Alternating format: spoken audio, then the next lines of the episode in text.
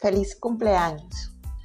Un 26 de julio de hace muchísimos años, cuando vivía sola en Bogotá y estudiaba medicina, tuve que pasar por la penosa experiencia que es que todos olviden tu cumpleaños.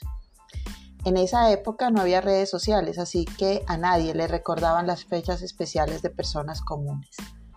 Triste, pasé las horas en el hospital y luego en clase, sin hacer mucho aspaviento del olvido colectivo. Ya entrada la noche, en el apartamento en el que vivía para ese entonces, las ventanas empezaron a vibrar con un sonido familiar.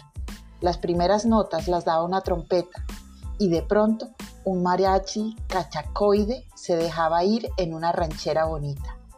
¿Qué? Para mí, qué belleza. Corrí en dirección opuesta al balconcito de mi cuarto, hacia el baño, para borrar las ojeras y domar la mata de pelo loco que siempre he tenido. Me puse una bata casi nueva que tenía en el closet y que no usaba nunca, porque básicamente estaba siempre en harapos. Salí triunfante, expectante, mientras hacía una lista mental de los candidatos para traer esa serenata.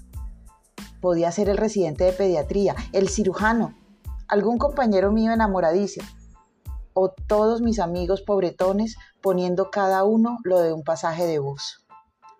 Abrí las cortinas, la puerta corrediza y di al frente un paso de confianza en el futuro, pero no reconocí al autor intelectual de ese evento.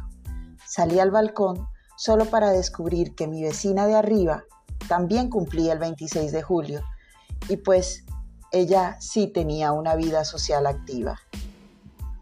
Como nunca he sido una persona discreta, fui a la cocina y abrí un paquete de papas. Me senté en un banquito y disfruté el espectáculo.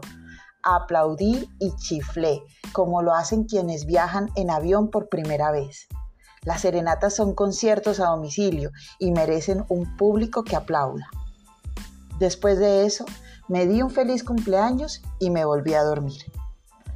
Años después, en Argentina, cuando iba llegando mi cumpleaños y el invierno vaticinaba que sería aún peor que la vez que me robé una serenata, empezaron a aparecer letreros en todas partes. Feliz 26 de julio, decían, y convocaban a juntarse y conmemorar con alegría. Pensé, estoy en el país indicado al fin.